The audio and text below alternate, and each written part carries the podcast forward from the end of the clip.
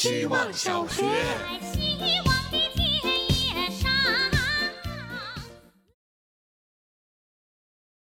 大家好，我是小小鱼，今天想聊聊美和漂亮。说到漂亮，我会立马想到长相漂亮、衣服漂亮，而提到美，往往联想到的是力量这个词。喜欢的博主说，漂亮是有着一套规则和标准的，这个审美标准通常是被社会大多数人所认可，而美是模糊暧昧的，甚至是难以名状，很难被界定。或许也正是因为美不存在明确界限，所以我们更容易对此包容。我们可以把各种不符合狭义的时代审美标准的东西纳入美的范畴。每每看到网络上有网友对穿搭没有扬长避短的博主评头论足时，都会觉得很生气。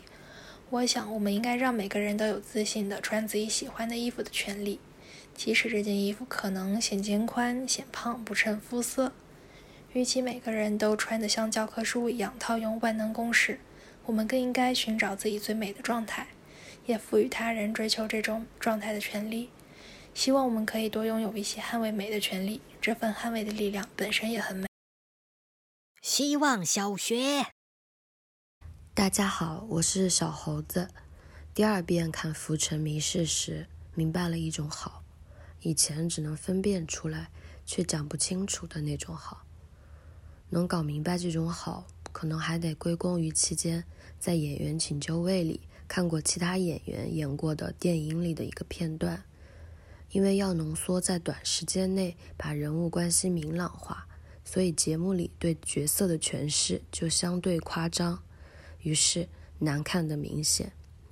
再看《浮沉迷失》，明白了节目里的难看就难看在夸张，一夸张，剧情里人物的坏就会不由分说的一边倒，坏都一边倒了。故事又是在靠什么力量继续呢？所以坏是不能被演出来的。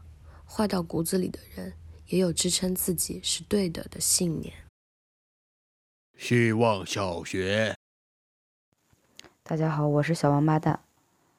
天才越来越多的出现在人们公众的视野里。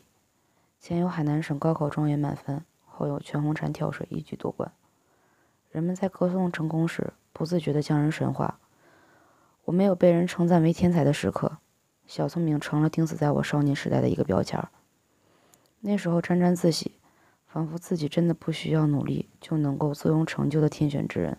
但是我知道，为了一句聪明要付出多大的努力，是所有努力都会变成一句“孩子聪明吗？”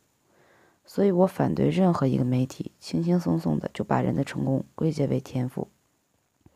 不要轻易的将人捧上神坛。不要用天才早慧来赞美他们，要承认会有失误、软弱的时刻，这样当有一天褪去神的外衣，还可以堂堂正正的成为一个普通人。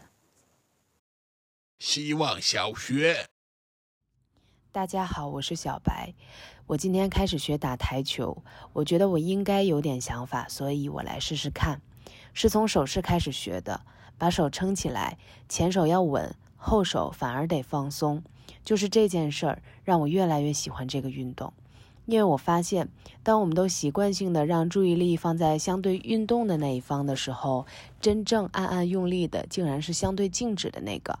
比如龟兔赛跑，教我的朋友跟我说，看我前边的小臂，我看到肌肉绷紧，那个稳定竟然是可视的，视觉上的用力第一次那么清晰。我问那后边的呢？他说随意。后来是球击球，要让球走直线。球类运动是不是一件理所应当的，把自己的主观诉诸于真实物体，然后能即刻体现的事情？现在我上瘾了，今天一整天我都是抓紧忙完手里的事儿，赶紧跑回台球桌，一边打球一边思考所有用站立、奔跑、折叠可能没办法想清楚的事儿。这会儿我是趴着的。希望小学。大家好，我是小山。昨晚入睡前，突然有一个意识清晰的出现在脑海，我真的是在一个人生活啊！不知道为什么，我一下子就被脑袋里的这句话吓到了。虽然是以第一人称我开头，但是听上去却有着说不出的旁观，更像是一句感叹。有一种意识从身体偷跑出来，目睹我的生活，体会我的感受，最后在溜回身体前，忍不住想要告诉我的评价。是啊，我的确是在独自的生活，我知道的。按亮手机，我在相册里寻找开始独居的日子，惊呆了，刚好也是八月，原来已经这么久了呀。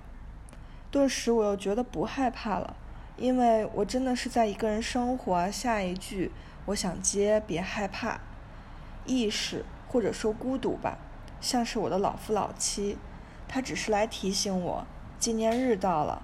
别忘了抱抱我，也抱抱自己。